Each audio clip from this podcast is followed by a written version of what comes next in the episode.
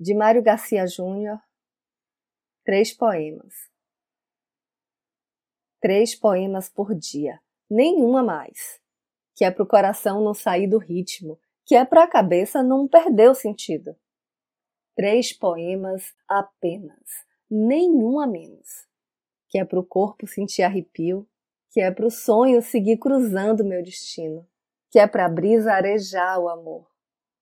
Três poemas, por favor, que é para eu não me alienar nem perder essa espécie de dor que sou. Ler três poemas todo dia é a única fantasia possível que me restou, a única alegria incontível que ainda me dou. Eu sou Renata Ettinger e esse é o Trago número 222.